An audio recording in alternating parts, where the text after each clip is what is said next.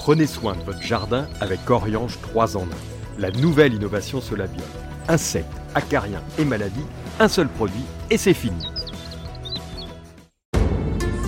Bienvenue au jardin vous est proposé par ARS, le fabricant japonais d'outils professionnels pour la taille, la coupe et l'entretien de vos jardins et de vos espaces verts. Vous avez besoin d'un avis, d'un conseil? Consultez-nous sur notre site www.ars-france.fr. Jardin TV vous propose Bienvenue au Jardin, une émission 100% nature animée par Patrick Mulan et Roland Motte. Bonjour, bonjour, bonjour mes amis qui aimaient les jardins. Voilà, aujourd'hui nous sommes trois. Et oui, c'est exceptionnel. Et nous avons un invité exceptionnel pour ce nouveau numéro de Bienvenue au jardin. D'abord, notre habitué Roland. Salut, salut à tous, bah, salut à, tous les trois, à tous les deux. et puis, et puis, et puis, bon, bah, vous le connaissez évidemment, c'est le jardinier de Versailles, il s'appelle Alain Baraton. Pourquoi est-il avec nous aujourd'hui? Bah, Tout simplement parce qu'il vient de nous sortir un délicieux ouvrage qui s'appelle Le Dictionnaire amoureux des arbres chez Plomb, on en parlera tout à l'heure et il nous fait l'honneur, le plaisir et l'avantage d'être avec nous pendant toute cette heure et nous allons ensemble, eh bien, au lieu de vous offrir deux jardiniers, vous en aurez trois pour le même prix. Évidemment, c'est gratuit comme ça, vous payez moins cher. Alors, nous sommes, je disais, le 3 juillet, c'est le 186e jour de l'année, le 14e jour du signe astrologique du cancer le 17e jour, ça, ça va te plaire, du mois de Messidor dans le calendrier républicain français. Et pourquoi je dis ça? Parce que c'est le jour de la Groseille. Alors du groseillier ou de la groseille Oh bah les deux à la fois. Le, le, groseillier qui évidemment va donner la groseille. attention, euh, il y a des groseilliers. Hein. Ah oui, il y a des groseilliers. Il y a les groseilliers. Alors, on peut déjà parler des fruits le rose, blanc, rouge, et puis le groseillier à macro, bah avec ses petites épines, évidemment. Euh, c'est le meilleur, hein, d'ailleurs. Et puis, alors, vous, connaissez Roland, donc c'est monsieur plutôt plante que je consomme. Moi, je suis plutôt monsieur plante qui décore. Il y a aussi le groseillier à fleurs, ne l'oublions pas, le ribes sanguinum. Ça te dit quoi, le groseillier? La famille Groseille, je crois, dans, la, dans, le film La vie ah est un long fleuve tranquille. Non, le groseillier, c'est pour moi le plaisir des oiseaux. J'ai la chance d'avoir un jardin avec un pied de gros, enfin un groseillier, et je, je, le regarde mûrir tous les ans. Alors on le voit, il y a les grappes qui se forment, vertes, oranges, vraiment rouges, et au moment où enfin je me décide d'aller les cueillir, parce que c'est délicieux, généralement les oiseaux sont passés, il n'en reste plus beaucoup tous les ans, ils me font le coup. Et finalement, je me dis que c'est peut-être ça le plaisir du jardin, le partage, y compris avec les oiseaux. Alors, mesdames, messieurs, vous aurez remarqué que notre ami Alain Baraton n'est pas 100% le jardinier de Versailles, parce que moi, à sa place, j'aurais planté plutôt une Versaillaise blanche, qui est une très très bonne variété de grosses. Oui, mais Patrick, je pourrais aussi planter des agératums gloire de Versailles. Ah. Oui, à un moment donné, il faut se détacher un petit peu du domaine et se dire que finalement, Versailles n'est pas non plus le centre du monde. Du monde. Ça, c'est peut-être. Je suis surpris. Alors, Roland, comment on cultive le groseillier oh, ben, C'est facile. Il n'y a rien de plus simple. Même moi, j'arrive à le cultiver facilement. C'est une plante qui a besoin besoin de plein soleil. Au niveau du sol, eh ben, elle s'en fout un petit peu parce que euh, sol argilo-calcaire, sol même un peu léger, ça va pousser très bien. Et puis on a un choix de variété qui est quand même conséquent. Je vous conseille, non pas le truc de Versailles, mais la jute. Pardonnez-moi. La Versailles blanche. Je, ne peux pas laisser dire une telle, une telle pro, un tel propos. Le truc de Versailles. Oui, non mais, tu, vas, tu vas apprendre que Roland, c'est toujours des trucs et des machins. de toute façon. Et à Versailles, il n'y a pas de truc. Bon, alors le machin de Versailles, on va pas chipoter. Je vous conseille Junifère. J'en ai planté une sur la terre, juste au bord de la terrasse. Ça fait des grappes longues comme ça, ça se dit bien à la radio, ça. Ça fait au moins 10 cm de grappes qui sont garnies. Mm. Et l'avantage, c'est qu'on cueille directement la grappe. Après, on n'a plus qu'à retirer les grains. Donc, c'est vraiment du bonheur. Moi, je retire pas les grains. Tu sais ce que je fais? Je prends la grappe, je la mets dans la bouche. Ah ouais, mais et, les confitures hein. Moi, j'aime bien la groseille, ce côté un peu acidulé. Et je voulais quand même qu'on dise une chose. Est-ce que vous savez que rêver de groseille à macro mûr annonce la fortune et une grande fidélité à votre bien-aimé, peut-être même une progéniture nombreuse, surtout des fils, ça c'est ce qu'on disait évidemment du côté du Moyen Âge. Alors, nous sommes donc, je rappelle, le 3 juillet en 1780. Ça, c'est presque ton époque, ça. C'est mon époque. C'est ton époque de prédilection. on est en plein dedans, là. Alors, un gros piège. Naissait André Joseph Ghislain Parmentier. Ah, c'est pas le même. Exactement. On triche là. C'est pas ah le même du tout. Il, est né à Anguin. Alors, c'est aussi C'est pas le même non plus. C'est pas le même non plus, c'est en Belgique. Et qui a été un horticulteur et paysagiste. Alors, en plus américain, donc c'est le truc, on comprend plus rien. Et qui a créé le premier jardin botanique à Brooklyn, en plein milieu de New York. Ça a été un grand paysagiste aussi de son époque. Malheureusement, il est strictement rien laissé, euh, pardon, rien resté de ce monsieur Parmentier parce que, eh bien, tout simplement, l'inflation des prix du mètre carré à New York a fait que on a rasé le jardin pour y mettre des immeubles. C'est un peu malheureux. Ça arrive malheureusement trop souvent. Et un peu partout. un petit peu partout et on le regrette. Alors, aujourd'hui, c'est la Saint-Thomas et aussi la Sainte-Anatole. Qu'est-ce que tu as comme dicton? Eh ben, J'en ai un pourri, puisqu'on parlait de groseille, je vais te le faire. À la Sainte-Anatole, confiture à la casserole. Euh, je reste dans les groseilles. Alors moi, j'en ai un qui est un tout petit peu plus logique, même si c'est un dicton euh, qui n'est pas euh, répertorié, parce que c'est moi qui l'ai fait. À la Saint-Thomas, la bignone fleurit sur le mât. Hein, donc c'est ah oui, euh, bignone, donc vous savez le compsis, qui est donc une grande grande plante à feuilles euh, intéressant, mais surtout à trompette jaune orangée. Ben, il faut les mettre sur des maps, parce que ça devient très très grand. Alors, alors, que se passe-t-il aujourd'hui, mon cher Roland, avec eh nos auditeurs? C'est David qui nous pose une question. Je suis bien content qu'il la pose aujourd'hui avec la présence d'Alain. Alors, euh, doit-on privilégier les plantes hybrides F1 ou choisir des plants normaux? J'en ah. rigole d'avance. Non, mais enfin bon, euh, il y a quand même une chose à dire c'est pourquoi les F1 ne seraient pas normaux? Mais ça, on y reviendra après. C'est marrant, marrant d'avoir appelé F1. F1, ça donne un côté moderne. F1, ça rappelle les courses automobiles. C'est vrai que quand on, porte, on pense aux plantes F1, on est loin de s'imaginer, non pas la chimie, mais tout, ce qui s'est mis en place autour, de cette production. Eh bien, contrairement, je vais peut-être t'étonner, mais je ne suis pas un forcené anti-F1. Eh bien non, parce que la vie fait que de temps en temps, les graines doivent évoluer, elles doivent produire, et je peux concevoir de temps en temps qu'il faut distinguer un peu l'amateur avec ses petites graines et le producteur. Donc F1, faut pas en abuser, parce qu'on connaît tous le principe de ces graines, mais à la rigueur, pourquoi pas? C'est pas ce qui me dérange le plus.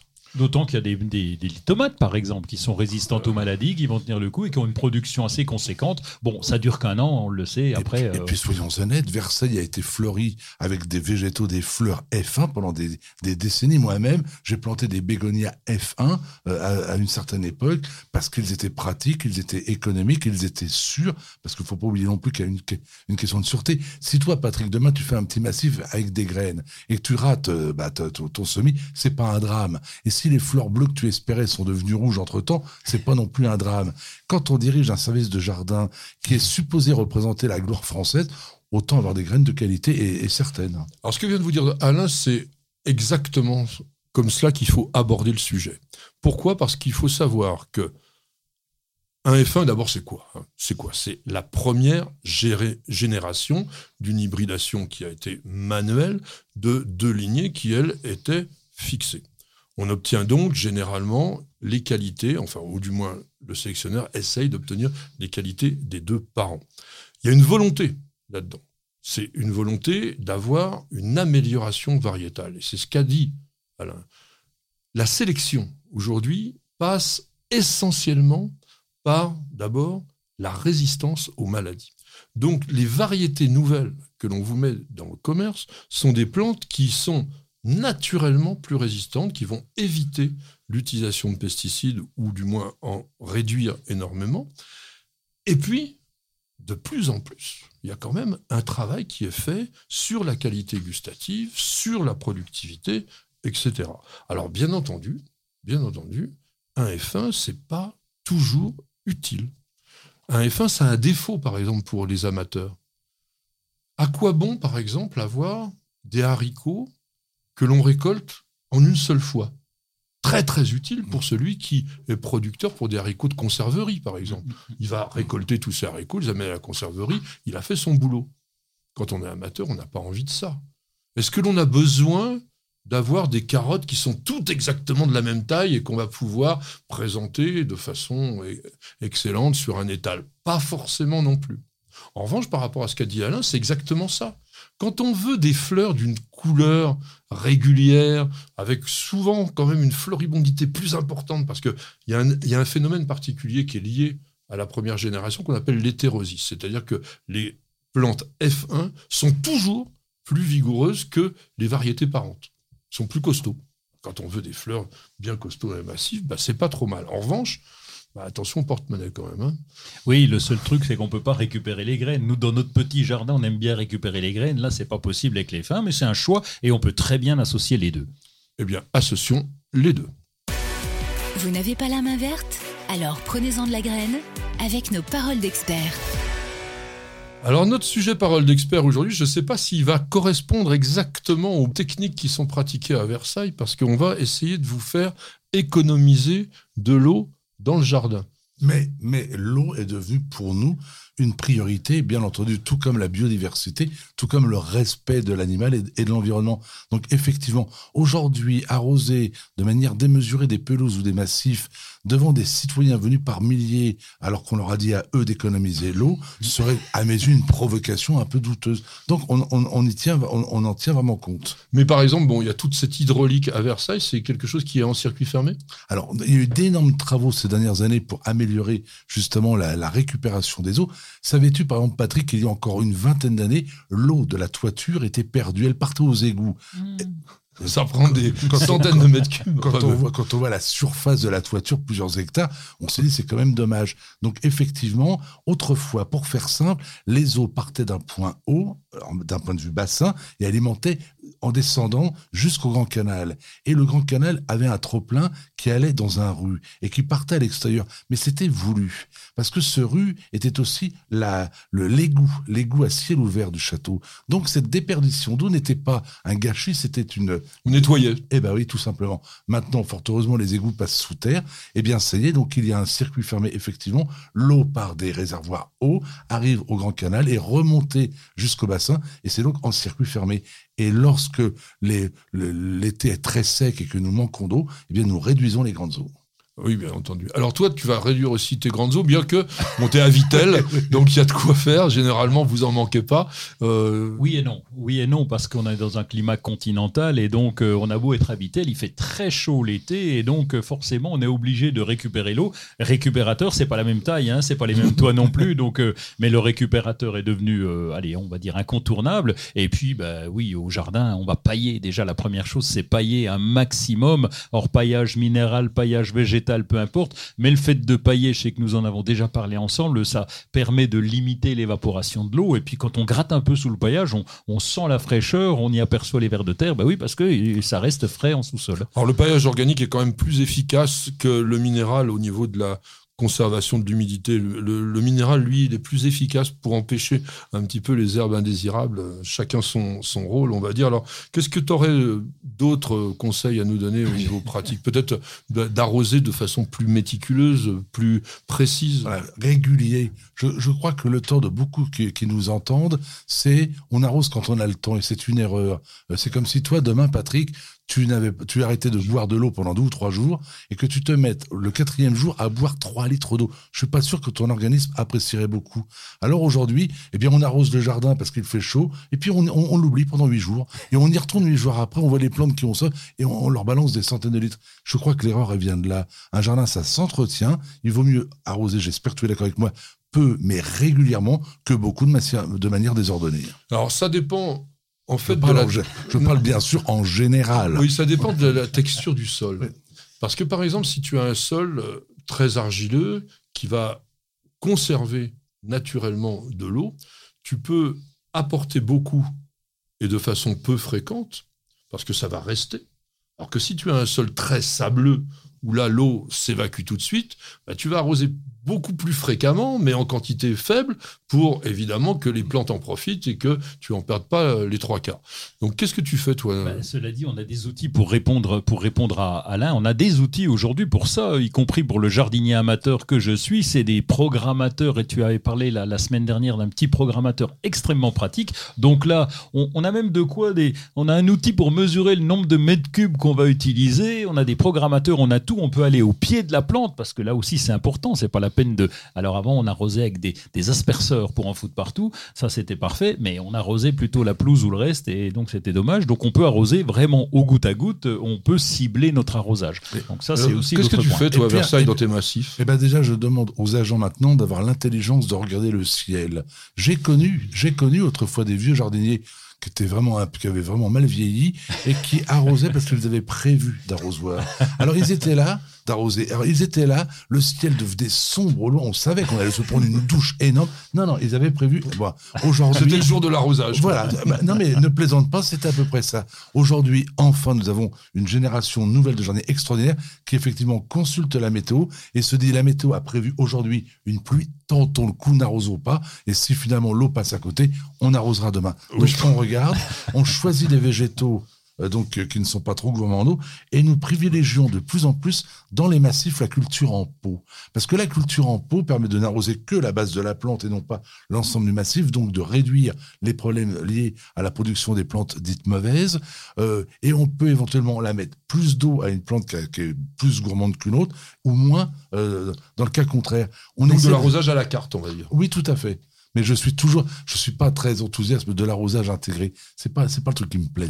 Alors je pense que c'est un petit peu obsolète aujourd'hui, hormis pour des grandes zones comme par exemple des golfs ou des endroits comme ça, où l'arrosage intégré, surtout avec des grands asperceurs, des grands canons, ça permet de couvrir rapidement une grande surface sur des cultures qui ont quand même besoin de beaucoup d'eau parce que c'est rare qu'on aime bien faire du golf sur un, un Oui, puis, là c'est pour le gazon, c'est pour le gazon. Donc euh, on a un ensemble de plantes alors que lorsqu'on est dans, dans un potager, dans un petit jardin, on a des plantes par-ci par-là, on va pas tout arroser, c'est dommage d'arroser les allées quoi. Et, n'oublions pas que l'arrosage reste le plaisir, je crois, du jardinier, c'est la manière de contempler son jardin paisiblement et de voir ce qui va ou ce qui ne va pas. Mm. L'arrosage est très important. L'arrosage est très important et Alain l'a dit aussi, adapter les végétaux également à votre climat, c'est la meilleure façon d'économiser de l'eau. Bienvenue au jardin. Patrick Mulan, Roland Motte.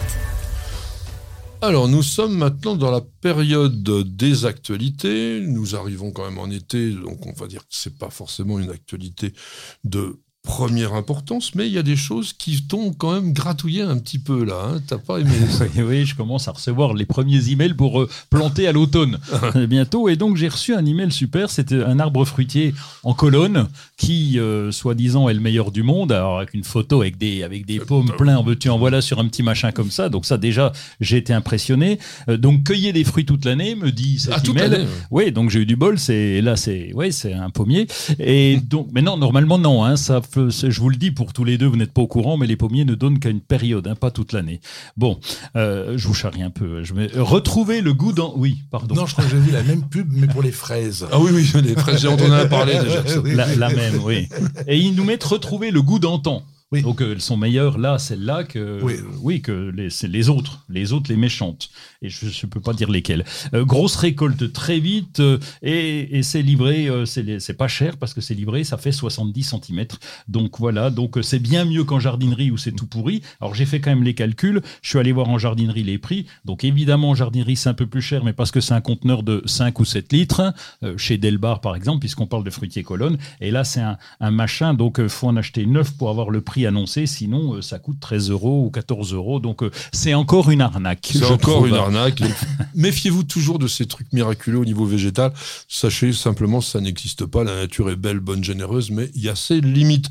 Alors moi, ma nouveauté, ça sera une pré-nouveauté, on va dire. Pourquoi? Parce que c'est une rose qui a été baptisée récemment. Je vais vous donner son nom après, il y a une raison, mais qui ne sera disponible évidemment que à l'automne prochain. C'est la famille Meillan qui l'a créé et lui a donné le magnifique nom de Rose Jean de La Fontaine, tout simplement parce que c'est le 400e anniversaire de la naissance du célèbre fabuliste Jean de La Fontaine, qui est né à Château-Thierry le J'allais te Je croyais qu'il connaissait tout par cœur. Non, parce que vous savez, euh, Alain Baraton est une mine au niveau de l'histoire. Je me suis dit, tiens, il va. Non, Non, mais en écoutant parler. Le 8 juillet 1800, pardon, 1680. Non, je pensais simplement à Jean de La Fontaine que je cite dans tous mes livres systématiquement pour une phrase que je trouve merveilleuse. Jean de La Fontaine était un, un ami de, de, de, de, Fouquet. Il, est aussi un peu le protégé de, Louis XIV, même si la relation n'est pas très bonne avec Louis XIV. Mais il se dit que euh, euh, La Fontaine se promène à Versailles et il voit des jardiniers planter des arbres. il va écrire, et ça c'est authentique, que ceux qu'ils ont plantés vivent mille ans et plus. J'adore cette phrase. Que ceux qu'ils ont plantés vivent mille ans et plus. Ces gens de La Fontaine, nés, comme vous le savez tous, à Château-Thierry. En 1861. non, non, 6... ah, 1680. Ah, j'étais pas loin. Non, mais il suffit de mal taper sur la. Alors, vous savez qu'il a dit la chose, enfin, il a écrit plutôt La grâce plus belle encore que la beauté. C'est ça qui a inspiré Meillan pour créer cette rose, qui est une grosse fleur en coupe à l'ancienne, rose un peu avec le cœur saumonné, avec un parfum hmm, très très très floral, très puissant, 50 pétales, pas grand rosier, 60 euh, cm environ, mais qui sera donc commercialisé dès cet automne un petit coup de cœur pour quelque chose qu'on adore Oui, la Hulotte, vous connaissez la Hulotte, le journal le plus lu dans les terriers. Je vous le conseille. C'est excellent parce que c'est fait pour les gamins, mais moi j'adore parce que justement c'est fait pour les gamins. Je comprends tout ce qui a marqué dedans. Il n'y a pas assez de botanique, je leur dirai. Oui, c'est vrai qu'il parle. Non, non, mais il en parle. Il avait fait sur la Cardère. Ils ont fait des trucs très, très, très bien aussi. Mais non, mais euh, j'adore aussi ce. c'est plus qu'un magazine parce qu'en fait, ça devient une collection encyclopédique. Ah et vraiment, euh, voilà. Alors sachez que on ne peut l'avoir que sur abonnement. Hein, oui, c'est ça. Le numéro 111 va parler de Pierre Olmoineau, qui est l'invité spécial. Et il y, a, il y a 60 000 abonnés quand même sur Facebook, et donc ça marche bien, la Hulotte. Alors nous, on a Alain Baraton avec nous, c'est aussi notre invité. Et on va parler euh, en, deux, en deux secondes d'une initiative formidable du Parc zoologique et botanique de Mulhouse, qui a créé les sentiers des plantes d'Alsace. En fait, il a refait toute une rocaille avec les plantes du lieu de manière à pouvoir avoir donc à la fois une collection botanique qui est toujours intéressante, mais surtout un lieu de protection. Et ce zoo vaut vraiment le coup parce que c'est à la fois un regard, ben, on va dire simplement scientifique, hein, on va découvrir des plantes ou des animaux, mais aussi vraiment une idée en permanence de protection. Et ça, je voulais le mettre un petit peu en évidence. Alors maintenant, nous avons voyager un petit peu. Je sais qu'Alain a envie d'un petit café. On écoute une page de publicité et on revient tout de suite. Ça va chauffer avec le Green Power d'Ozlock. Des herbeurs électriques sans flamme et 100% naturels. Ozlock, conçu par des jardiniers pour des jardiniers. Vous avez toujours rêvé d'avoir la main verte? Avec EasyBio, c'est gagné. EasyBio vous conseille et vous accompagne en vidéo directement dans votre jardin. Découvrez une gamme complète de fertilisants pour vos plantes d'intérieur et d'extérieur, votre gazon et votre potager. Après application des produits, vos végétaux sont mis dans des conditions idéales de développement. Plus de floraison, plus de récoltes et un beau gazon. Tous nos produits sont fabriqués en France, en Bretagne. Ils sont élaborés à base de matières naturelles et conditionnés dans des emballages éco-responsables. Derrière EasyBio se cache une belle équipe de jardiniers experts et amateurs qui prônent la réussite au jardin et qui a à cœur de vous donner la main verte. Alors, n'attendez plus pour tester les produits EasyBio. Profitez de votre programme sans effort avec l'autoril d'Ozlock. Tuyau d'arrosage qui se réenroule automatiquement. Ozlock, conçu par des jardiniers pour des jardiniers. Ça sonne? Mais oui, c'est la Louise. Ah, j'entendais. La Louise qui nous pose une question. Louise, pardon. Est-ce Ah non, non, non, mais la, Louise me plaît. Moi, je vous rappelle qu'à Versailles, on parle de la Pompadour, de la Dubarry. Donc la Louise, je trouve ça très, très bien. Bon, alors je continue. oui, oui. alors, ma chère la Louise, est-ce que je peux, elle nous demande, est-ce que je peux semer les pépins des pommes et des poires que j'achète dans le commerce? Et si oui, comment faire? Bah, Poser comme ça la question, la réponse, elle est oui. On peut évidemment toujours semer des pépins de pommes, de poires, de ce que vous voulez. Le problème, c'est de savoir ce que l'on veut obtenir par ailleurs. C'est le résultat, c'est ça. Toi, tu as, des arbres fruitiers dans la collection à Versailles? Non. On en a très peu. On a créé un petit verger, mais plus davantage décoratif que, que, vraiment conservatoire.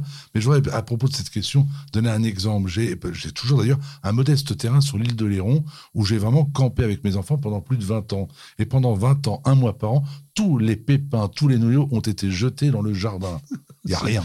Je peux vous dire, il n'y a, a, ni pommier, ni abricotier, ni rien du tout. Donc, donc c'est pas évident. Non, non, Versailles n'est pas. Il y a un potager, le potager du roi, où là, effectivement, il y a une collection importante d'arbres, et c'est surtout intéressant à découvrir de, pour la taille, la manière de présenter les arbres fruitiers. Versailles, le domaine national de Versailles, se veut un, un, un parc. Alors, nous avons créé, c'est vrai, un potager, le potager de la Reine. Nous avons quelques arbres, nous avons des arbustes comme des groseilliers, mais nous n'avons pas vocation à devenir un conservatoire. Alors, il faut une vocation pour semer des pépins de pommes ou de poires. D'ailleurs, une double vocation. C'est soit vous voulez obtenir des porte-greffes, et à ce moment-là, c'est bien, on va avoir ce qu'on appelle des francs, que l'on greffera avec une bonne variété. Soit vous avez quelques idées euh, de création variétale, et là, vous allez faire bah, ce que font tous les créateurs de nouvelles variétés. Ils sèment des graines, et il regarde ce qui se passe. Le seul problème, c'est qu'avec euh, des pommiers, des poiriers, il faut être patient. Hein. parce qu'avant d'avoir les premiers fruits, on va avoir, à partir du SMI, 5, 6, 7 ans. Et en général, sachez-le bien, c'est pas terrible quand même. Oui, alors il y, a une troisième possibilité aussi, c'est de semer pour le plaisir. Pour le plaisir, pour avoir un petit buisson, voilà. Pour voir. Pourquoi La question, pourquoi c'est pas terrible ce que l'on sème? Eh bien tout simplement parce que les arbres fruitiers, tous là, même ceux à noyaux, sont des plantes qui ne sont pas autogames. Ça veut dire qu'elles ne sont pas capables de se féconder elles-mêmes. Ce qui veut dire qu'elles ont besoin du pollen venant d'une plante d'ailleurs, et plus souvent d'ailleurs d'une autre variété. Ce qui fait que vous avez systématiquement des hybrides. L'insecte qui a avoir porté le pollen va avoir donc simplement bah, pris celui euh, de tel arbre qu'il ne connaît pas et l'avoir amené. Donc on est sur un hasard total. Le hasard parfois fait bien les choses, mais ce n'est pas toujours le cas. Donc, pour obtenir, on va dire, une bonne variété, alors d'abord, les professionnels, eux, ils sélectionnent. Ils savent que en prenant tel parent, on va avoir peut-être un petit peu plus de chances d'avoir un bon résultat. On va dire qu'une bonne variété de pommes ou de poires, il faut une vingtaine d'années pour quand même l'obtenir. Donc, il faut être quand même aussi patient. Et très souvent, en général, vous n'avez rien d'intéressant parce que la génétique fait que tous les arbres fruitiers sont des plantes qui ont depuis des centaines d'années été croisées, recroisées, etc. Et donc le génome n'est pas du tout stable et vous obtenez des trucs euh, souvent bizarres. ou tout petits, ou acides, etc. Ou acides, etc. Vous cherchez la petite bête? Toutes les réponses dans le dossier de Bienvenue au Jardin. Eh bien écoutez, ça va nous faire plaisir.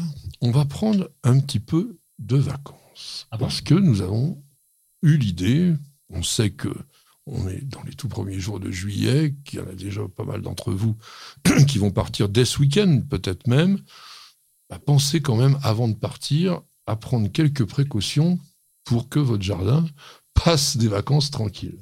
Or, à Versailles, il y, a du, il y a des jardiniers toute l'année. Oui, il y, a, un service de garde. un service de garde. Et dans ton propre jardin, est-ce que tu fais des petites précautions avant de partir en vacances? Bah, Je pars très peu en vacances, donc. Bah, c'est vrai qu'il habite à Versailles. Voilà, très très peu. Parce que, non, non, mais je suis pas, je suis pas branché vacances. Je trouve que je fais le plus beau métier du monde et donc je m'éloigne pas souvent. Mais il est vrai que quand je pars, car il m'arrive quand même de prendre quelques petites semaines, ne serait-ce que pour faire plaisir à mes proches, oui, je prends quelques, quelques précautions. Par exemple, je suis de ceux qui évitent de tondre avant de partir parce que je me suis rendu compte qu'une herbe haute était beaucoup plus facilement rattrapable au retour euh, des vacances, surtout quand la température avait été sèche et caniculaire. Oui, je n'oublie pas, bien évidemment, d'arroser copieusement les végétaux que j'ai plantés dans l'année, en n'oubliant pas de vérifier les cuvettes. J'ai conscience de l'apport d'eau. Donc oui, je prends quelques mesures euh, simples, mais j'en prends. Alors Roland, combien de temps peut-on, d'après toi, abandonner son jardin euh, sans risque d'un désastre au retour ah bah, Tout dépend de la météo, parce que on a, on a les deux cas. On a l'excès de chaleur, où là, bah, les plantes en pot vont morfler, le gazon également, et puis on a l'excès d'humidité. Ça, c'est de plus en plus rare quand même pendant l'été, en général. On, on, essaye de prendre des vacances d'été quand c'est des périodes ensoleillées. Tout dépend du lieu où on habite. Enfin bref, peu importe, mais en tout cas, ça peut être un excès qui va faire pousser les herbes indésirables. Et si on a, alors, euh, je vais revenir un peu au potager ou au massif de fleurs. Là, ça peut être là, ça peut être. Euh, Quand on a un peu potager, compliqué on ne prend pas de vacances. Je confirme, j'allais te le dire d'ailleurs. Euh, bon, moi, je vais dire que si vous vous débrouillez bien, prenez un petit peu les conseils qu'a dit Alain, puis on va en donner d'autres après. Vous pouvez partir une semaine en ayant bien arrosé, bien désherbé, bien travaillé. Vous allez revenir sans gros problème. Plus d'une semaine, ça devient quand même très très très compliqué. Ceux qui prennent trois semaines, là, faut même pas rêver. Vous allez revenir, ça va être un désert. Alors, bah, il y a une solution. Hein. Alors, on, appelle, on appelle un ami. Hein. Et mettre les enfants au boulot. On l'oublie trop souvent. je, parle, des grands, bien évidemment. Oui, ça peut être une erreur. Hein. Ça m'est arrivé de confier mes plantes à, ma sœur. Euh, et, donc, elle a bien arrosé pour me faire plaisir, pour ne pas oublier. Donc là, j'ai perdu beau carnet. Hein. Euh, quand, je dis on, appelle un ami, on, a de plus en plus, toi qui écume le web, des, sites de plantes sitting, de, donc en fait de services.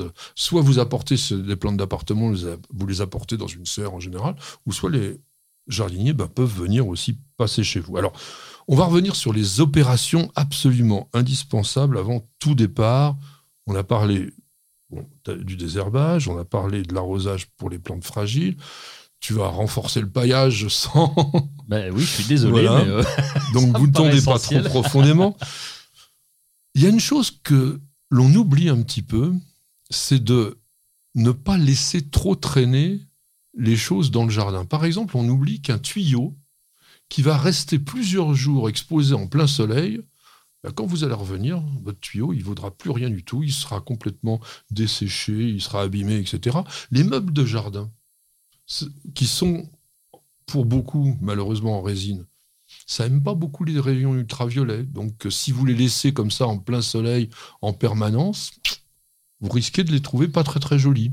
Oui, et, puis si tu as une serre, je vais aller dans le même sens, puisqu'on est dans les, dans les outils de jardin, là où dans les, accessoires de jardin, la serre, c'est compliqué de partir en vacances, hein, parce que là, euh, s'il fait trop chaud, justement, pour l'aération, c'est mort. Hein. Ça se complique. un dernier conseil, si vous le permettez. Oui, mais oh non, pas le dernier, il y en aura oh, d'autres. Bah, je reviens sur le tuyau, c'est exact. Ah à ne pas oublier non plus les marques que ce tuyau va laisser sur la pelouse, des marques durables. Ah oui Eh bien oui, souvent oui. On oublie souvent que le pélargonium, par exemple, eh bien, avant de partir en vacances, la veille, on supprime toutes les fleurs. Je dis bien toutes les fleurs, y compris celles en formation. La plante, du coup, a besoin de beaucoup moins d'eau. Quand on revient au bout de trois semaines, il est en fleurs et il est, il est au top. Alors ça, c'est vraiment un excellent conseil de jardinier parce que personne ne le fait parce que ça fait trop mal ça au fait mal. Mais, il a, mais franchement, il a 2000 fois raison. Mais vous le faites pas que sur les géraniums, vous le faites également sur les rosiers, par exemple. C'est vraiment une manière de préserver votre plante et surtout, il l'a dit, c'est génial, vous revenez de vacances et du coup, hop, votre plante, elle est en bon état. Alors justement, euh, on parlait un peu donc de sécateurs. Est-ce qu'il y aurait des tailles qui seraient intéressantes à faire pour préserver les plantes? Oui, il y a quelques tailles. On a parlé du, on a parlé du pélargonium, mais c'est aussi toutes les plantes fleuries. On peut réduire considérablement les plantes fleuries et on parlait de dipladénia. Non, on n'en parlait pas. Mais on peut parler de on aurait pu. oui, on aurait pu, on aurait dû.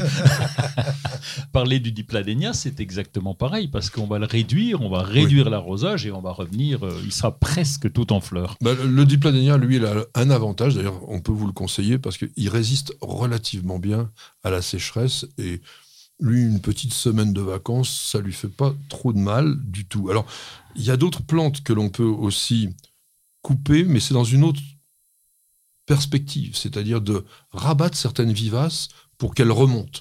Donc ça, par exemple, les géraniums vivaces, ça vaut quand même le coup de un peu les ratiboiser, surtout si vous partez un petit peu longtemps. Alors, n'oubliez pas aussi quand même de regarder, euh, Roland vous le dit souvent, il aime bien faire un petit tour régulier de son jardin pour couper éventuellement toutes les plantes qui seraient un peu attaquées.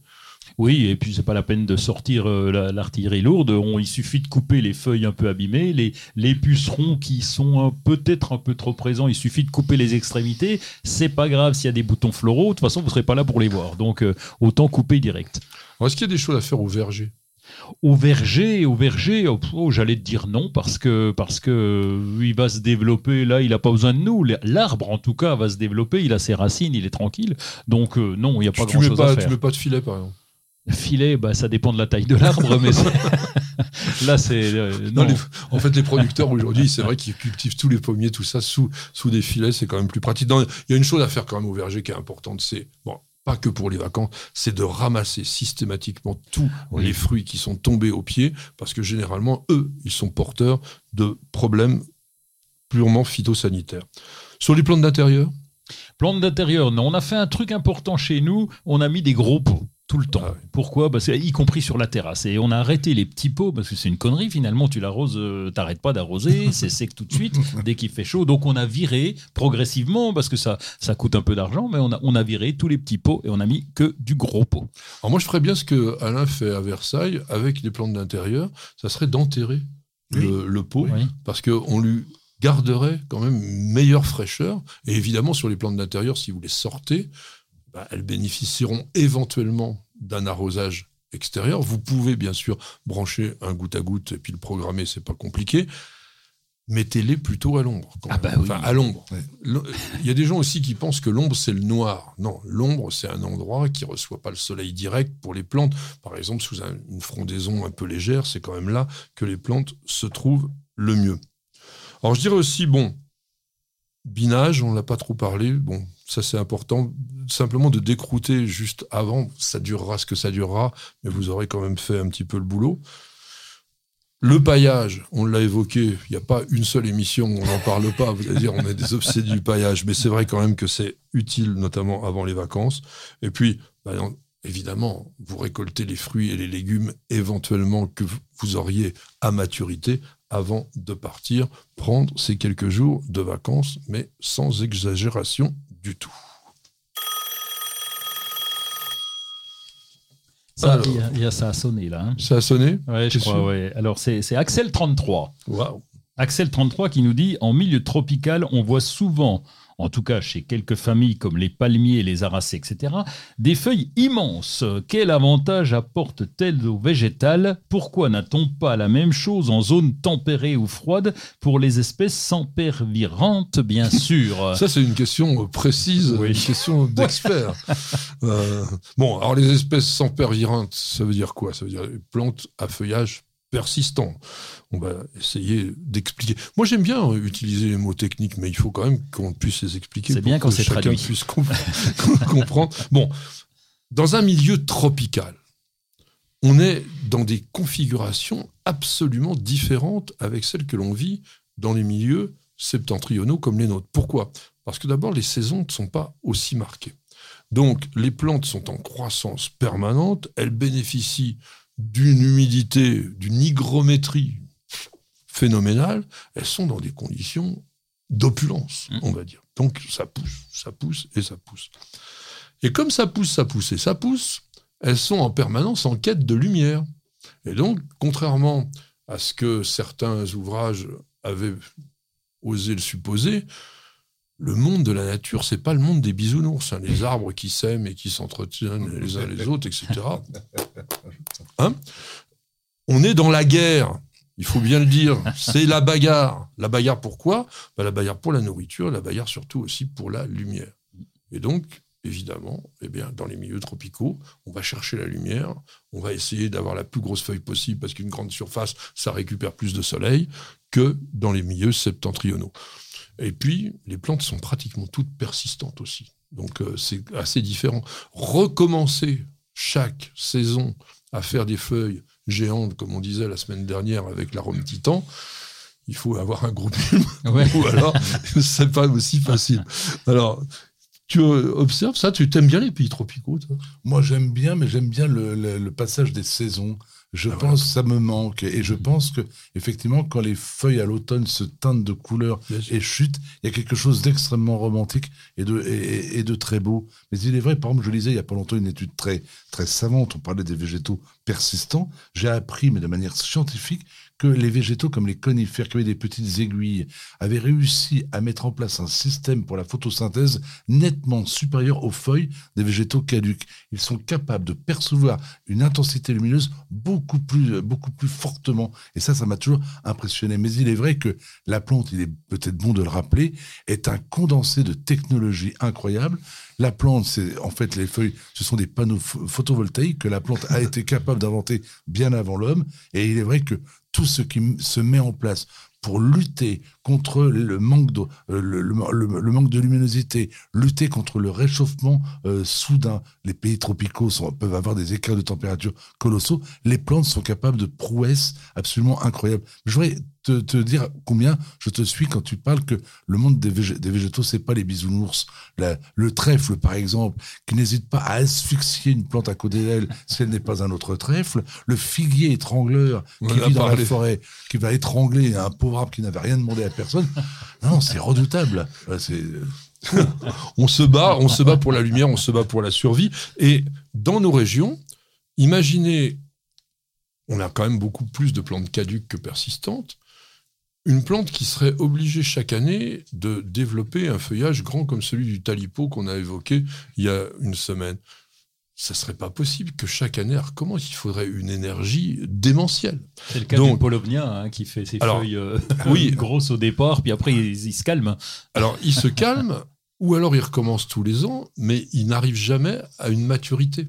Donc on a aussi des plantes en général proches de l'eau qui peuvent être très grandes, mais qui sont pas forcément de chez nous, mais qu'on cultive dans nos jardins, les Gunera, les Astilboides, les Darmera, euh, euh, les Farfugium, euh, toutes ces plantes-là, je sais pas, vous allez dire, ils me racontent n'importe quoi avec des noms invraisemblables. Je vous les montrerai pour ceux qui regardent la vidéo, vous les verrez en photo. Bon, toutes ces plantes-là qui font des feuillages comme ça, eh ben, elles ont besoin d'énormément d'eau. Or, on a parlé des saisons, et nous avons ces saisons qui font qu'il y a des périodes longues dans lesquelles il n'y a pas d'eau ou pas beaucoup. Mm. Et donc la plante, elle a forcément besoin, mais un besoin réellement vital, eh bien, de se retrouver avec de l'eau et puis avoir des feuilles qui ne soient pas trop grandes. Je pense que je vous en ai dit comme ça. Donc on se prend quelques instants pour se reposer avec nos chers annonceurs. Et une aspirine. et une aspirine si vous le voulez, mais c'est maintenant une page de publicité. Ça va chauffer avec le Green Power d'Ozlock. Des herbeurs électriques sans flamme et 100% naturels. Ozlock, conçu par des jardiniers pour des jardiniers. Vous avez toujours rêvé d'avoir la main verte? Avec EasyBio, c'est gagné. EasyBio vous conseille et vous accompagne en vidéo directement dans votre jardin. Découvrez une gamme complète de fertilisants pour vos plantes d'intérieur et d'extérieur, votre gazon et votre potager. Après application des produits, vos végétaux sont mis dans des conditions idéales de développement. Plus de floraison, plus de récoltes et un beau gazon. Tous nos produits sont fabriqués en France, en Bretagne. Ils sont élaborés à base de matières naturelles et conditionnés dans des emballages éco-responsables. Derrière EasyBio se cache une belle équipe de jardiniers experts et amateurs qui prônent la réussite au jardin et qui a à cœur de vous donner la main verte. Alors, n'attendez plus pour tester les produits EasyBio. Profitez de votre programme sans effort avec l'autoril d'Ozlock. Tuyau d'arrosage qui se réenroule automatiquement. Ozlock, conçu par des jardiniers pour des jardiniers. Bienvenue au jardin. Patrick Mulan, Roland Motte. Première semaine de juillet, alors on vient de parler des vacances, mais malheureusement, il n'y a pas que les moments de vacances. Il y a toujours des choses à faire au jardin. Le jardin, c'est toute l'année. Qu'est-ce que tu ferais la semaine prochaine au jardin là? Qu'est-ce que tu as prévu? À titre personnel, rien. rien. Pour moi, c'est clair. Non, parce que le jardin, c'est quand même une activité prenante. Et je suis jardinier, tu l'es aussi, et ceux qui nous écoutent le sont souvent. Le jardin, il n'y a pas vraiment de repos. Et je trouve que la première période de, janvier, de juillet, c'est enfin le moment où on peut déjà contempler ce que l'on a fait au printemps. C'est enfin le moment où on peut profiter du transat et regarder. Alors il y a toujours des choses à faire, bien évidemment, mais là, enfin, on peut calmer un petit peu le travail. Donc, je confirme, la semaine prochaine, j'ai prévu de ne rien faire. eh bien, moi, je trouve ça formidable. Il a raison. À un moment donné, il faut quand même profiter de son jardin. C'est plus facile à faire, je pense, avec des végétaux d'ornement qu'avec un potager. Et toi, je pense que tu vas un peu bosser quand même. Ah bah oui les gars, là, vous êtes gentils, mais euh, là il y a un paquet de boulot au potager. oui, pour nous, il y a déjà les récoltes qui commencent. Il y a pas, il y a pas mal de choses. Bon, les courgettes, c'est parti. Enfin bon, on a des choses. Alors, c'est pas la récolte le plus dur, c'est la transformation. Donc là, une fois qu'on a les des fruits, des trucs, etc., des trucs encore, eh bien, il faut éplucher, il faut couper, il faut faire cuire. Ça j'aime bien. Je suis le spécialiste de l'écossage. Ah, j'adore ça. Ah, ouais. ah bon? Ça, c'est une horreur Ça me rappelle. Les petits pois. Ah, j'adore. Ça me rappelle ma grand-mère. J'avais un grand-père qui avait un jardin extraordinaire. Et ma grand-mère venait avec des cabas pleins de petits pois d'haricots. Et devant la télévision, c'était devant Daniel Gilbert, elle regardait en écossant. J'ai hérité de ma grand-mère cette passion. Réellement, ça m'apaise. Et puis, je vous avouer une chose. Je trouve que ces légumes qui viennent du jardin sont tellement beaux. Il n'y a rien de plus beau qu'un panier qui vient d'être cueilli. Je trouve ça merveilleux. Donc, je, je- vous pouvez compter sur moi. Bon, alors Moi, on je y va. Il y a si du tu veux, taf. que les petits pois, t'en avais un monceau comme ça, et puis tu avais à côté la casserole, et ça ne se remplit jamais. oui, oui. C'est un peu démoralisant. Mais moi, j'avais pas Daniel Gilbert, donc c'est peut-être aussi pour ça que je Ça peut m'ennuyais. jouer, hein, ça Donc, peut mesdames, jouer. messieurs, vous avez pu comprendre, il avait un petit faible pour Daniel Gilbert. Ça, c'est un scoop. On le mettra dans la biologie, la biographie, pardon, d'Alain Baraton. Oh, c'est encore pire Ah, pour la récolte des groseilles, parce que là, on récolte, ça, ça On les remplit mange tout pas de suite. Du tout. Mais non, parce qu'on fait, on, on fait un, un jus ou alors on fait une confiture, une confiture, pardon. Et donc, quand tu les presses, c'est encore pire, quoi. C'est que t'as récolté un pot comme ça et t'as finalement qu'un qu'un tout petit pot de confiture. Il existe toujours les épépineuses de groseilles. Oh, mais ça, c'est pour les pros, ça. C'était, c'était Ça, incroyable. c'est pour faire les Ah, gelées. Ah, oui, c'est incroyable. Ces femmes capables, parce qu'il y a que des femmes capables de faire ce travail-là, d'épépiner Oui. la groseille. C'est, dément quand on y pense. Oui, c'est un travail de fou. Ça donne de très bonnes confitures. Je crois que c'est dans, c'est près de Lunéville, il me Tout à semble. fait, tout à voilà, c'est ça. Oui. Ah, mais c'est chez toi, ça, encore. oui, oui, c'est pas loin. Ah, mais il y a tout. oui. hein. Ben oui, mais on est en avance, c'est normal. Alors, justement, tu es en avance pour travailler, là. Qu'est-ce que tu fais d'autre? Des boutures, on peut faire Ouais. des boutures en ce moment. Il y a Ça quelques, commence. oui, il y a quelques boutures à faire, comme le temps va s'y prêter, comme on est, on va les mettre juste à côté du transat pour les arroser, pour pas être loin pour les arroser. Et donc, euh, bah, c'est le moment de faire des boutures. Il y a quelques plantes qu'on va bouturer, euh, puisqu'on bénéficie du, du temps idéal. Et puis, on est à côté, on est là, évidemment, quand on n'est pas parti en vacances pour suivre l'arrosage. Alors, il y a un truc bien curieux que tu fais, c'est quand tu bourgeonnes tes tomates, tu, tu les mets, euh, les morceaux coupés, dans les choux. Oui, euh, oui. Là, ça- je suis alors, complètement, va- moi, dans les choux. Là. Oui, oui, oui, parce que ça va repousser euh, les aleraudes. Alors d'habitude, les aleraudes, on met euh, le Vraiment, vraiment? Un, un petit peu, un petit peu, mais si on fait rien, euh, Non, mais, ça, euh, ça- ça Non, mais ça marche mieux avec le flag jaune, quand vraiment, Non, vraiment. Non, le vraiment, vraiment, c'est éradiqué. Je vous vois arriver. Mais là- non Mais les plaques jaunes, par exemple, ça limite quand même complètement euh, la quantité d'alerode parce qu'elles viennent se coller dessus. Alors je te dirais la même chose, vraiment, vraiment. Pourquoi? Parce que ça en colle une partie, mais quand tu es bien attaqué par les aleraudes, ces petites mouches blanches qui font 3 mm, on en est blindé. Donc euh, toute action qui peut euh, limiter leur présence sera la bienvenue. Donc euh, on peut cumuler. hein, On peut Et ça, cumuler ça les- t'as vu vraiment Alors J'y vraiment, crois pas, moi. Je vais vous dire, je n'y crois pas, mais bon. Mais tu ne croyais déjà pas à la lavande qui repousse les pucerons. Donc euh, il y a un moment, si, il y a des interactions entre les plantes et donc faut les tenter. Alors ça limite un petit peu. C'est sûr que ton piège, ton piège jaune mécanique est, est plus efficace parce que ça se voit, mais ça repousse au moins temporairement quelques quelques Alors, dans, les autres bizarreries, tu vas aussi nous faire des purins, là, des trucs avec des macérations. Ah, bah, Bon, moi, il va en bah, parler bah, après, Du coup, j'ai une question à poser. Du coup, et les, et les- les coquilles d'œufs contre la, le, le- le- le- la- Contre la cloque. euh, contre la cloque du péché. Alors j'ai testé pour vous. et alors? Non. L'ail, l'ail aussi, on me dit, contre la clope du oui, péché. l'ail aussi, j'en ai planté au pied, il avait la cloque. Alors, faut se méfier parce que quand ça repousse, euh, les, les feuilles sont Mm. cloquées et quand ça repousse, ça repousse presque, enfin, sain pratiquement, donc sans cloque. Donc Oui. on se dit, bah, c'est bon, c'est l'œuf. Mais non, c'est pas Ça, sûr parce que si on prend un témoin, on Non, regarde c'est à la côté, plante, mais à force de ouais. faire ça, souvent, elle dégénère. Alors, dernier quand même conseil, puisque je l'ai évoqué, euh, tu nous fais des macérations, des trucs bizarroïdes, là. Non, pas 50, mais parce que c'est trop de boulot, mais au moins la consoude, parce qu'on a, on a planté un pied de consoude, c'est intéressant, parce qu'il se développe bien, bon, il chope un peu la rouille, ça c'est embêtant, mais au moins le purin de consoude, il a, il a des effets, bah, il va rajouter un petit peu de, de nourriture à la Ah oui. plante, il est presque plus riche que le purin d'ortie. Oui, tu l'utilises donc comme un engrais organique, et ça, Oui. c'est quand même un bon conseil, parce que tous les purins dont on nous rebat les oreilles en disant c'est insecticide, c'est ci, c'est ça, encore une fois, c'est du pipeau.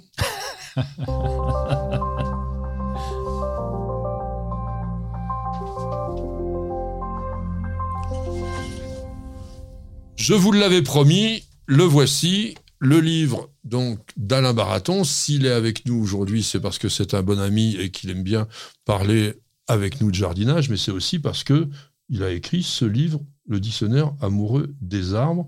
Et j'avais vraiment envie de vous le présenter. Il nous fait l'honneur d'être avec nous. Waouh, je vais vous dire vraiment, j'ai adoré. J'ai pris un plaisir. Il en avait fait déjà un dictionnaire amoureux des jardins qui était déjà bien, mais là, là, ça m'a plu vraiment parce qu'il y a tout. Il y a des citations extraordinaires, et puis il prend les arbres les uns après les autres, et tu racontes bah, ce que tu avais envie de raconter sur chacun. Raconte leur vie, la, vie des arbres. Moi, je suis tombé amoureux des arbres en arrivant à Versailles. Je découvre le parc en 1976, je découvre un lieu avec une histoire incroyable. Mais très honnêtement, le jardinage, quand j'ai 19 ans, c'est pas ma passion. Tondre une pelouse, pourquoi pas Planter des, des géraniums, pourquoi pas je trouve pas ça emballant. Mais par contre, voir des arbres qui ont connu Louis XIV, ça, je trouve ça extraordinaire.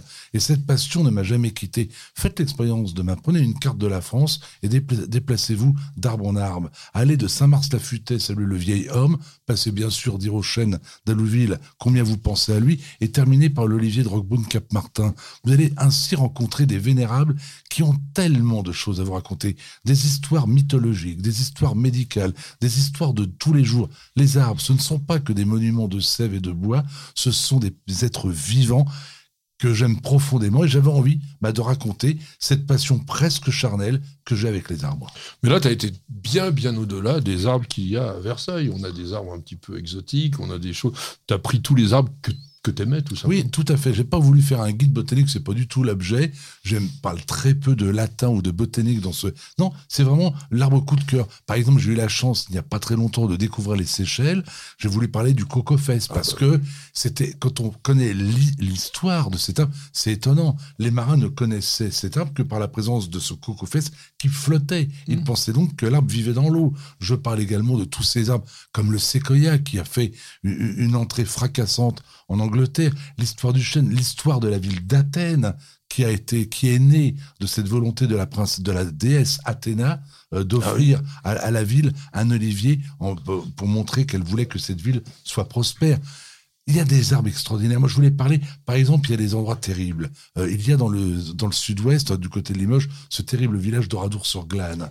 Quand on, on, voit ce que la barbarie nazie a été capable de faire, on, est, on est terrifié. Et bien, de cette époque, il existe un survivant, un chêne. Il a été planté à l'entrée de la ville. Il existe toujours. Cet arbre est le témoin vivant de la barbarie humaine. C'est ça, les arbres. Et c'est pour ça que j'avais envie de les raconter. Il n'y a pas de... Il y en a un autre, hein, le ginkgo, là, qui est dans ton livre aussi lui est témoin de la barbarie humaine bah, aussi. Bah, voilà. Mais un arbre qui avait totalement disparu de la surface du globe. Il recouvrait autrefois tout l'hémisphère nord. Et puis il y a un, un, Allemand euh, Engelbert Kempfer, qui, je crois, en 1727, se promène, enfin se promène, hein, herborise du côté de, enfin au Japon, découvre euh, ce, végétal miraculeusement conservé par des moines bouddhistes. Et il est là et, et il se dit cet arbre est extraordinaire il n'était connu que sous l'appellation fossile. On ne le connaissait que fossilisé. Il le ramène, on connaît la suite de Jingo. Même un autre exemple que je trouve. Le Volémia hein? Tu l'as mis, le Volémia Oui, bien sûr. Ah. Le Volémia nobilis, qui fut découvert euh, dans un canyon euh, sur les terres australes, qui là montre qu'on est encore capable de découvrir des arbres. Mais attention, pas des arbres de 3 mètres de haut, des, des 40 mètres le, le, volumia dans son milieu naturel. Voilà. Et je parle même du Crudia zelanica, que très peu d'entre nous connaissent. C'est un arbre qui a été redécouvert au Sri Lanka. Mm. Il, avait, il a été observé pour la première fois dans les années 1800, il y en avait très peu. Et en 1900, les botanistes découvrent que cet arbre a totalement disparu. Dans les années 60, il est officiellement classé comme végétal disparu de la planète. On le retrouve il y a quelques années pas de chance, à l'emplacement même d'un tracé d'autoroute, il doit être coupé. Ce seul survivant va être coupé. La population se, se, mobilise. Rien n'y fait, il va être coupé. Et il faut que les moines bouddhistes, une religion très forte au Sri Lanka, décident d'aller voir le, de l'arbre et de le faire moine il décide que l'arbre devient moine. Il lui offre la tenue des moines, ils le font moine. Alors on ne plaisante plus. Eh bien, aujourd'hui, cet arbre vit toujours, il est devenu moine, et l'autoroute, lui, maintenant, le contourne. Vous voyez à quel point Alain est un merveilleux conteur, et vous avez toutes ces histoires en détail dans ce livre, donc le dictionnaire amoureux des arbres, c'est chez Plomb, et je vous le recommande. Vous pouvez le dévorer pendant les vacances et vous allez apprendre mille et une choses. Et j'étais très heureux qu'il soit avec nous aujourd'hui pour vous en parler. Alors juste très rapidement, Roland, ton petit surf là. Oh bah euh, oui, alors du coup, euh, je me tais moi. Hein, euh, un truc qui s'appelle Signalmantic. Et donc, bah, c'est l'INRA qui a bien développé ce Signalmantic. C'est une application qui permet de contrôler, de savoir où sont les tics, de comprendre, de les analyser et d'en savoir un peu plus sur la maladie de Lyme, entre autres. Donc 35 000 tics ont été transmises grâce à ça. Et donc, ça permet de, de les connaître un peu plus. Donc, un site qui est tout à fait éthique. De nouveau, un auditeur ou un internaute qui nous a écrit sur le site de News TV. Alors, c'est Faouzia. Qu'est-ce qu'elle nous dit, Faouzia Eh bien, elle, euh, elle nous dit est-ce qu'il existe des asperges à l'état sauvage et aérienne ou s'agit-il d'un fantasme de mon enfance méditerranéenne? Parce que je ne sais pas trop ce que sont les asperges aériennes. Oui, ça, j'ai n'ai pas capté. Peut-être qu'elle pense peut-être que les asperges ne poussent que en sous-sol, puisque en fait, en fait qu'est-ce que l'on mange d'ailleurs sur les asperges? Eh oui, on mange le turion, donc le nouveau bourgeon, et si on les laisse faire, ça donne une superbe tige avec un, avec un superbe feuillage. Ça va fleurir, hein, ça, ça va pas tarder, ça, a commencé. C'est plus joli les, les fruits. Euh, oui, les fruits après, à ah, ne pas bah, consommer d'ailleurs. Après les fleurs, tu es sûr que c'est toujours comme ça hein C'est souvent, oui. Merci. Et le, mais je vous explique, euh, c'est bien de vous aider. Et, et, le feuillage aussi, le feuillage est magnifique parce qu'il est vraiment très léger et c'est même une plante décorative au potager. Asperge, ça te, ça t'inspire l'asperge? Ah, Moi, je trouve ça très très drôle parce que l'asperge fut cultivée à Versailles très tôt et Jean-Baptiste de la Quintinie, qui fut l'un des plus grands jardiniers de tous les temps, était capable, je crois, d'en produire 10 mois sur 12 à Versailles. Chapeau. Ah, ah oui. Ça, faut déjà le faire. Bon, ah. alors je pense qu'ils devaient avoir les truc. les châssis, les trucs, tout ce qu'il fallait. Non, mais ils étaient capables de faire des ananas, si je me rappelle. Ah, bien, sûr, c'était du temps de Louis XV, il y avait des ananas. Il y a eu une quantité de plantes qui ont été créées. Bah, la Quintinie est quand même en quelque sorte l'inventeur du microclimat par la production de murs qui permettaient de conserver des atmosphères. Non, non, à Versailles, on a, fait des pousses hors du commun. Alors, quand même, deux mots pour répondre à notre auditrice, Fauza. Euh, L'asperge existe à l'état sauvage. En Europe, on en a une douzaine d'espèces, et rien qu'en France, dans le genre Asparagus, on a cinq espèces. Ce sont essentiellement des plantes méditerranéennes et qui vont donc, pour certaines, donc, surtout Asparagus officinalis, hein, vous donnez donc ces jeunes pousses tendres qui sont comestibles. Après, euh, il n'y a pas de fantasme autour de ça. Et je pense que Faouzia doit avoir une origine du bassin méditerranéen. Eh bien, il est tout à fait normal qu'elle en ait trouvé dans sa jeunesse. Et si elle retrouve un petit peu les coins de son enfance, s'ils n'ont pas été complètement pris par des, zones urbaines, elle devrait pouvoir en retrouver. Alors, ça fait une plante, quoi, 50 cm à mètre de hauteur. Et comme tu l'as bien décrit, avec un feuillage très, très, très léger. On a aussi une fausse asperge. Oui, et j'allais te le dire, dans les Vosges, nous on va au printemps chercher ça dans les bois, c'est un, ornithogalum, ça ressemble, hein, c'est pas loin, c'est pareil. On va prendre euh, ces têtes-là et on en fait des tartes euh, à tomber par terre. Ah bon, c'est bon l'ornithogalum Oui. Ça se mange. Eh ben, on l'appelle asperge des bois, ou aspergette, c'est une fausse asperge. Pardonnez-moi, parce que je vais, je, je vais, devenir un petit peu coquin. Ah, ça m'étonnait. Il fallait absolument, mesdames, messieurs, vous avez le plus coquin des jardiniers, et on va en profiter, on va se régaler. Je te rappelle quand même que la région principale de production des, asperges en France était Argenteuil dans les années au début du XXe siècle et que les dames dites de mauvaise vie disaient quand elles allaient au travail je vais aux, asperges. Tout à fait. Mais il était aussi interdit d'en cultiver euh, dans les zones où il y avait simplement des jeunes nonnes. Ah bah C'était totalement interdit. Patrick, Roland, racontez-moi une histoire de plantes, de jardin ou de jardinier. Je crois que on l'a pas fait exprès, mais on a choisi un sujet pour parler de ces histoires botaniques qui devrait plaire à notre ami Alain Baraton. On va parler de la mandragore. Beaucoup de mythes, beaucoup de fantasmes, beaucoup de choses autour de la, de la mandragore. Plante des sorcières, alors plante que l'on va évoquer un petit peu au fil des siècles. Déjà, plante herbacée vivace, pas terrible, on va dire. Bon, plutôt aussi du pourtour méditerranéen. On est dans les sols anacés, il hein, faut dire. Donc, on est déjà dans des plantes qui sont catégorisée comme étant toxique. Ça ressemble un peu d'ailleurs aussi un peu à la belladone. Hein. Quand on s'y connaît pas trop, on peut les, on peut les confondre.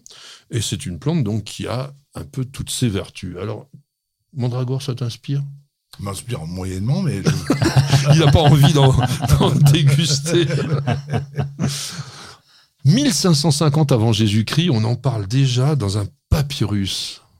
Oui, euh, attends, j'ai perdu. Ah oui, euh, bah si, on était en Égypte pharaonique et déjà, elle était cette plante associée avec le pavot, donc l'opium, et le chanvre, donc le cannabis. Et donc il y a une légende, hein, la légende d'Ator, oui, la légende d'Ator, on lui attribue des propriétés euh, de somnifères, c'est-à-dire que c'est le, dieu soleil Amon-Ra que vous avez peut-être connu, et eh bien qui, euh, grâce au jus de mandragore, va endormir euh, sa, fille Hathor. Et, et pour, pourquoi? Ben Parce qu'elle allait massacrer l'humanité. Donc il va endormir sa fille pour pas qu'elle massacre l'humanité. Ben, Hathor avait tort en fait. Ben, finalement, oui, quant à tort. on retrouve au fil des siècles toujours cette idée de propriété narcotique autour de la mandragore. Mais il y a des choses qui sont quand même encore plus invraisemblables, parce que si on reprend Théophraste, dont là on est au IIIe siècle avant Jésus-Christ, voilà ce qu'il était dit. La nuit du vendredi, lorsque les mandragores sont lumineuses après l'orage, alors ça je ne sais pas, il convient de les rechercher au pied d'un gibet où le sperme du pendu leur apporte vitalité, ou alors sur les places de supplice et de crémation, c'était une super époque. Il faut mettre un chien noir affamé. Oui, c'est important. Animal qui est donc totalement condamné, attaché au pied de la plante, l'exciter par le son du corps et franchir ensuite trois cercles concentriques que vous aurez dessinés sur Terre autour de la mandragore avec un poignard magique. Alors, qu'est-ce qu'un poignard magique? Je ne sais pas. Pourquoi? Eh bien, parce qu'il semblerait, enfin, ou du moins on imaginait, que la plante émettait des cris d'agonie totalement insoutenables lorsqu'on l'arrachait, ce qui tuait l'animal et même tout être vivant qui aurait pas été suffisamment éloigné de la plante ou qui ne se serait pas bouché les oreilles avec de la cire. C'est un truc de fou. C'est gay comme histoire. Bah, parce que c'est une plante. Non, mais c'est une plante qui est toujours associée ah à la mort, à la, vraiment à des choses dures. Mais aussi pour une raison assez particulière, on lui a donné cette vision magique à cause de sa racine.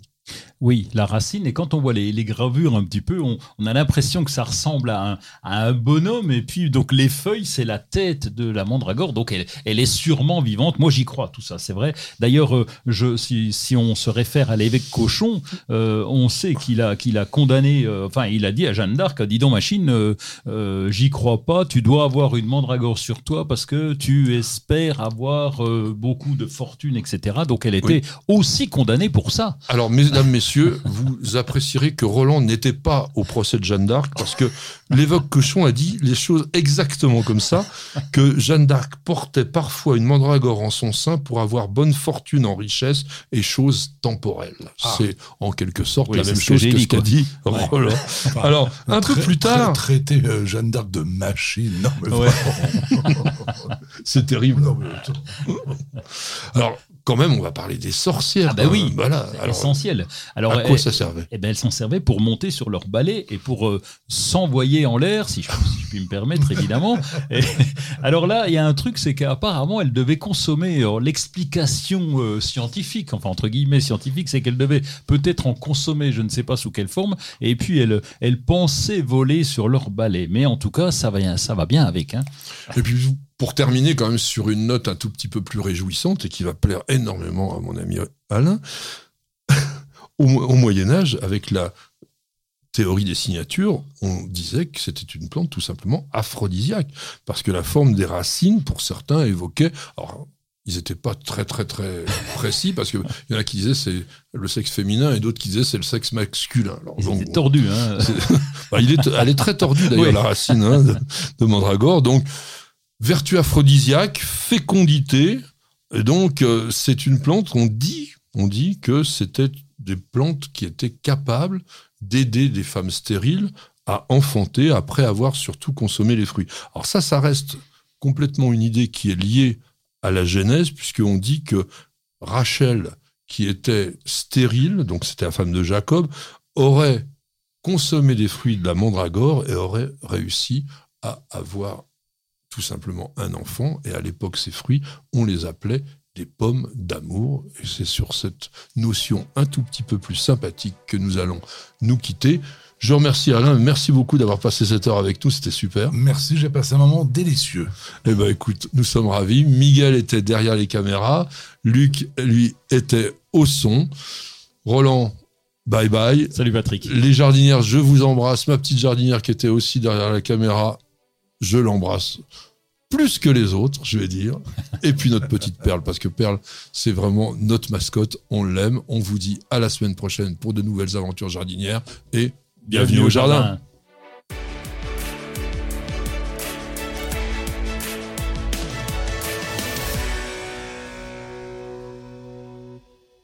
Prenez soin de votre jardin avec Oriange 3 en 1. La nouvelle innovation Solabium. Insectes, acariens et maladies, un seul produit et c'est fini. Vous avez écouté Bienvenue au jardin avec ARS, le fabricant japonais d'outils professionnels pour la taille, la coupe et l'entretien de vos jardins et de vos espaces verts. Vous avez besoin d'un avis, d'un conseil? Consultez-nous sur notre site www.ars-france.fr.